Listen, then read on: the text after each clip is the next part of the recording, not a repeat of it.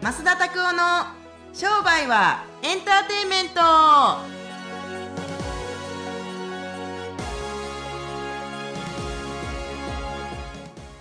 ワイカムトゥ商売はエンターテインメンはいマイオフィスからトマイオフィス、ユアオフィス全然電気映ってへんや電気あの使ねってない光ってへんやつね後ろ映ってますけれどもはいそうですねよろしくお願いしますよろしくお願いしますはいはい元気ですか暑いですね今日元気暑いっていうか蒸してるあーなんか梅雨は梅雨って7月っ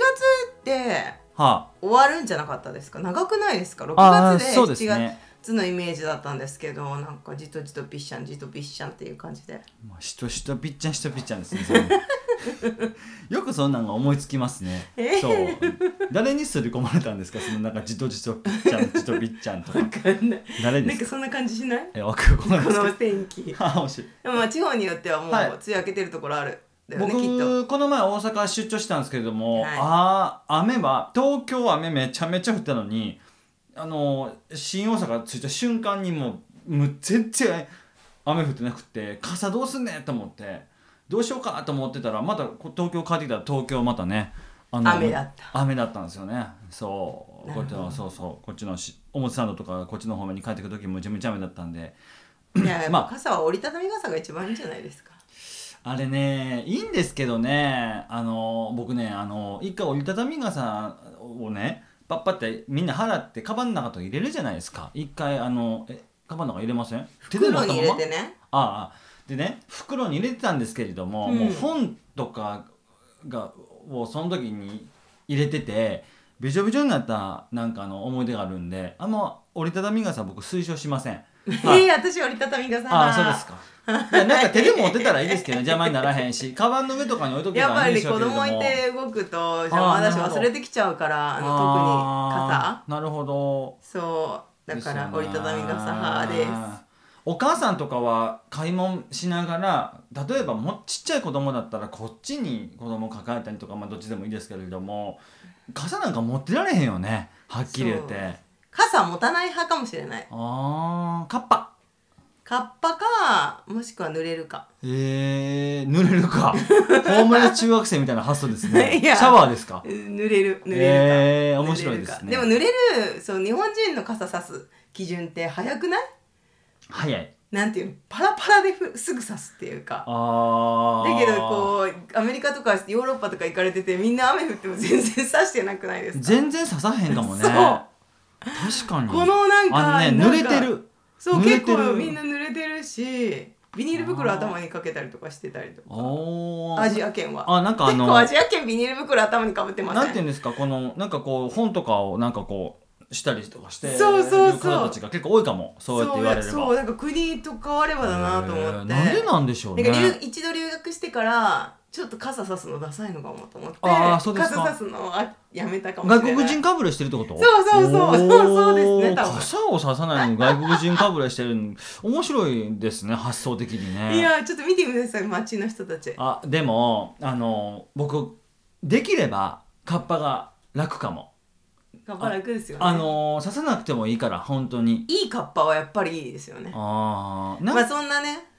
そんな何はい話してる場合じゃなくあなるほど今日はちょっとあの軽い質問があったので、オープニングトークに使わせていただこあうわかかりなまとした思っはているんどでうすぞおけど,、願いしますはいピングっていうねはいあのはい質問チャットから質問もらったんですけど、へー眠れない時は何してますかっていうえー、昨日眠眠れれましたうんねでもあのねでもねあのちょっとね早く寝すぎるとね夜中起きちゃうからやっぱり8時9時に寝るのはすごくいいんですけれども2時3時に起きたってもやることないんでやることないんですか筋トレしてるんだと思ってた朝、まあ、ちょっと走りに行ったりとか筋トレしたりとかはしに行ってますけれどもそれもやっぱり4時半とかに起きたらちょうどいいんですけれども3 2時53分とか困りません7時半とか寝て2時53分とかうんなんかあの本とか読めばいいんでしょうけれども結構2時から仕事してるお母さん聞いたことあるそのあーそうですか8時とか7時に寝かせつけるから3時ぐらいに起きちゃってでそこから仕事してっていう人とか聞いたことあるどうしてもあのやっちゃダメだと思っててもネットフリックスとか見たりするとやっぱちょっと LED ライトなんでちょちょっとだけ寝起き悪くなりますよね、うんそうあんまだから携帯見ないように僕夜中切ってるんですけれども、うんあのー昨日はちょっと娘に起こされましたけれどもそうそう鳴ってるよみたいな感じで目覚まししてたんですけれども、んそうそうだからやっぱあんまり目覚ましねあのしない方がいいなと思う反面しいひんかったら起きでひんし眠れない時はネットフリックスネットフリックスをいや見てる時もありますけれども、はい寝て眠たい眠れない時かでも最近はあのあるんですかた丹田に、うんうん手を当ててなんか瞑想してることが多いかなこの前それでよく寝てたかな8時間9時間ぐらい家でなのでなんかあのよくまあこのポッドキャストだったりとか映像とかでもやっぱりあの瞑想がどうとか言霊がどうとかっていう話ちょこちょこ出てくるじゃないですかだから僕自身もやっぱりそういう眠れない時は唱えてながら寝てるというかで羊が一匹羊が二匹よく似てる本当はそうそうそうそうそうそうやったことないですけれどもただなんかやっぱりあのー寝たふりしてるとやっぱ当たりますけど眠たくなってきますね寝たふりしてるとあもう確かうんうんうんに暗いところだねそうそうそうそうやしもう真っ暗の中でも呪文唱えながら、うん、明日もいい日が来ますとか今日はいい日でしたとかなんか分からへんけれども、はいまあそういうような感じで自分で唱えながら寝てることがあると思いますけれどもやっちゃダメですけれどもやっぱりネットフリックスとかそういうなんか携帯関係とか見たりすると少しあの調子悪くなりますね次の朝の。はあい、なのでもうとっととなんか、ね、眠れない時はとっとと寝ることですよね、 うん寝たふりしてます、あ、はい確かに眠たい眠りたくて眠れない時はうん、寝たふりした方がいいですね多分ねななんかね、はいあのー一回武田鉄矢さんがね「あのーうんうワイドなショー」という番組でねこんなこと言ってはったんですけども睡眠とセックスは他人のためにしろっていう話があったんですよ。うでーん睡眠って結局とってると精神安定にもなる、うんうんでよく寝てると次の日がなんか機嫌良くなる、うんだからこれは睡眠っていうのは自分のためにとるんじゃなくて他人のためにとりなさいと。はいはいいうのであのたくさん寝た方が結局のところ人間って頭の働きが良くなるし空手だってよく動くじゃないですかほんで、はいだらだら変な話3時間しか本当は6時間7時間寝た人たちが3時間しか4時間しか寝てへんかったらお昼眠たくなってなんかだらだらするんですよね確か稼働率が悪くなるっつうか,、うんパッパッと終わらないに、うんうんあのこう家事されてるお母さんとかでもそうだと思いますけれども朝なんかこうあれもせなこれもせなって言って一個一個の作業がもし遅くなってるんであれば睡眠のクオリティをなんかあ長く寝るとかじゃなくて睡眠のなんか質をなんか変えてみられたりすると僕いいんじゃないかなと思いますし僕確か現に僕はコンフォートは9時半とかに寝てえー4時半とかに起きてパッパって運動してしに行ったりするとやっぱ朝からパッパって動けますよねあーそうそうそうそうやしやっぱりこうそこを目指していきたいなと思いますけれどもやっぱりできない時もある新幹線で寝てて、ね、寝られへんとかもありますしビールはい飲みすぎはいワイン飲 みすぎとかでとかでありますからでもまあ寝ることかなうんはいあのはいぜひ、えーやってみてたくくさんださ睡い眠ですねはいやってみてくださいはい、はーということで今はーい日も早速、えー、商売人たちからの質おうお問うなをるほどはいもらいましたので行ってみたいと思います、はい行きま Y しょうさんからおう質問です、うん売上目標はどのように考えて目標を立てますかああ立てますか立てますかはいという質問です、あの僕本当にもう丸ごとまるっと個人でやってる時は年収いくら要するに会計的に言ったりすると純利益手残り一番最後ねえっ、と粗利があって営業利益経常利益経常があって純利益ってこれお分かりになりますよねこの4つの利益がありますけれども、純利益のところでいくら欲しいかって昔は考えてましたけれども今は実は売上目標なんかもう全くなくて、ーはい、でどうやって立てればいいかって言ったら自分でこれ斎藤ひとりさんも言っておられますけどあの人まあ直感人間なんであれですけれどもなんかあのピンとくる数字で僕いいと思ってるんですよ。うーんそう例えばあの僕らの世界だったら1億って言ったら結構一つのなんかボーダーラインですけれども1億とか年商年収、年商年商、はい年商ですよねこれ売上ですよねだから売上の決め方なんでうーんそうどれぐらいのものかってことは直感でやってもいいと思いますけれども計算式っていろんなところでいろんなこと言われてますからまあ証券法で言ったりするとどうでしょうね自分たちのこれ78対22ってユダヤの数字があるんですけれどもこの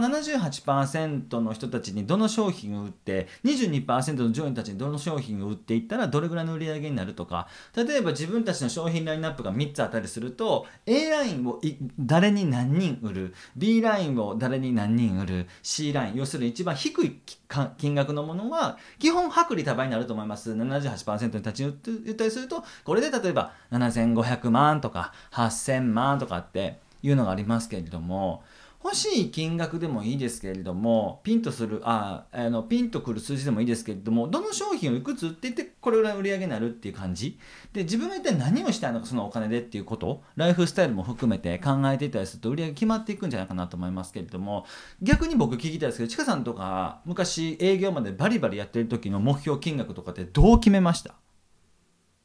あ私は成功をする教材を売ってたので、あなるほどその当時の自営の成功する教材ってなんかああ新しい表現ですねはいそうですねはいあのせいあれせ成功する、うんうんうんで成功している人って当時の私にとってのイメージははい年収、年収ね年商ではなく、うんうんうんうんまあ、私の場合は自営っていうか個人事業主だったんで、はい、年収、まあ、1,000万は最低ある人、はい自由にできるお金があってはいこういう家に住んでる人っていうイメージはいがあったのではいはいはいはいそれだけまずじゃあまず成功を売ってるんだから自分も体現しなきゃと思ってうーん適当によし1,000万以上稼ぐって決めました。でただ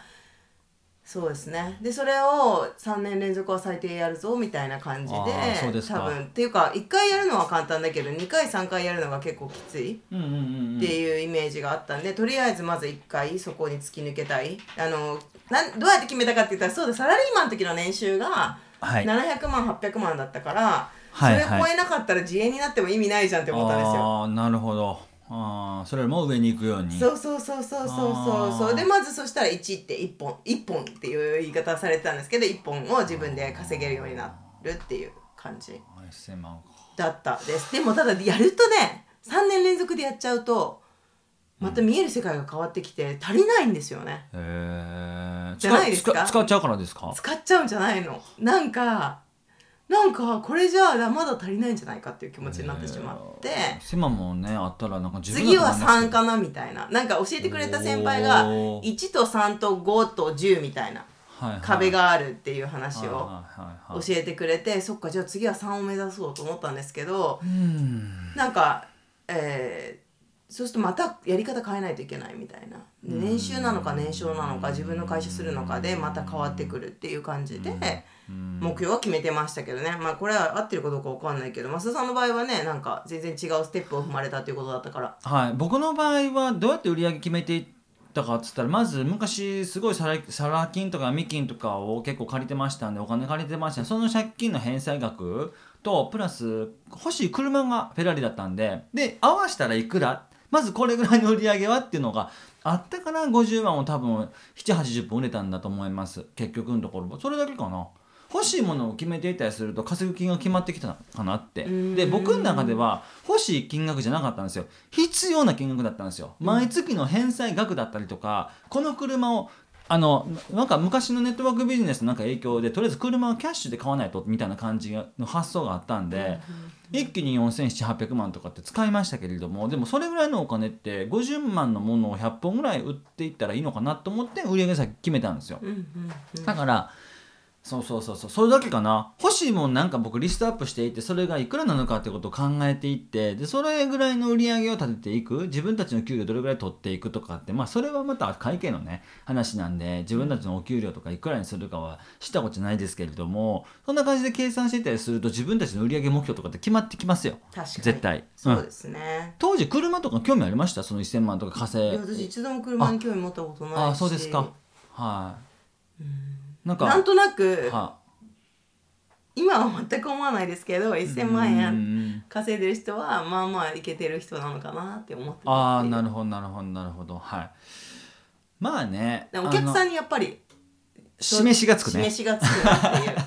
やっぱ300万円の年収の人に成功できますよってものを売られてもあ確かにね欲しくないでしょあーでもまあある程度自由にできて自由な時間で生きてそうな子からうんまだ売られた方ながんかあの神様のお告げやからお前これ買えみたいなとかねそそうんなんとか言われたってお前神じゃないからみたいな感じでそういうイメージあるあるあるあるあるあるいやー本当面白いなと思う僕らマーケティングのこととかってやってますけれども本人たちがマーケティングできひんっていうかお客さん集めれへんのにお客さん集める方法とか教えてても説得力ないんですよね言葉に力が入ってないというかそうそうそうそう学者さんみたいな話になっちゃうんですよなのでそうやってまあうーん僕も年収1000万ぐらいはなんかあった方がいいなと思いますし僕は証券マンじゃないですけれども年収2500万とか3500万とかま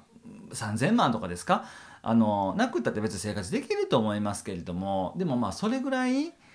あの年収を取っていこうと思ったら自分たちでどれぐらい売り上げがないと取れないのかってことを計算していていかれたりするとすごくいいと思います。確かにそはういそうワクワクしますよね数字めうん見る絶と対やること明確になるし男の人でも女の人でもやっぱ自分たちの欲しいものみたいなリストアップしていってそこから売上目標を決めていけば、うんすごくあの現実的でいいと思いますしどうですかもう生徒さんとかいろんなクライアントさんいると思いますけど、はいはい皆さんそんな感じでたあの目標を決められて「えい」っていかれるんですかねうーん最初はそうですねファーストステップは自分たちがこれが欲しいんだとか変な話あのえー昨日とかねもクランさんがありましたけれどもモンブランのペンがなんか欲しいって言ってそのペンが16万するんですってでその人給料今どれぐらいあるかって言ったら月250万ぐらいあるんですって帰るじゃないそう帰ればいいじゃないですかっつってでも自分のこの次の250万っていうところを超えてからこの超え2回でも超えたら買いますみたいな目標があるんですよだからうんお金があるから買うんじゃなくてこれを達成したから買いたいみたいなのがあったりするからそういう決め方でもいいですよねへ例えばそのちかさんみたいに1000万円を3回やったからこれを買うとかでも別に僕はいいと思いますし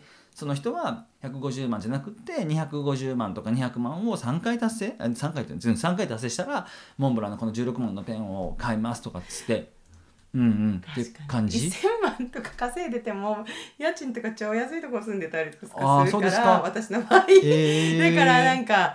本当に何のためにって全然人によって違うね違いまますすね違うと思いますねいい豪華なところに住みたいっていう人いますし僕住なんみたいと思うけど使えないのだ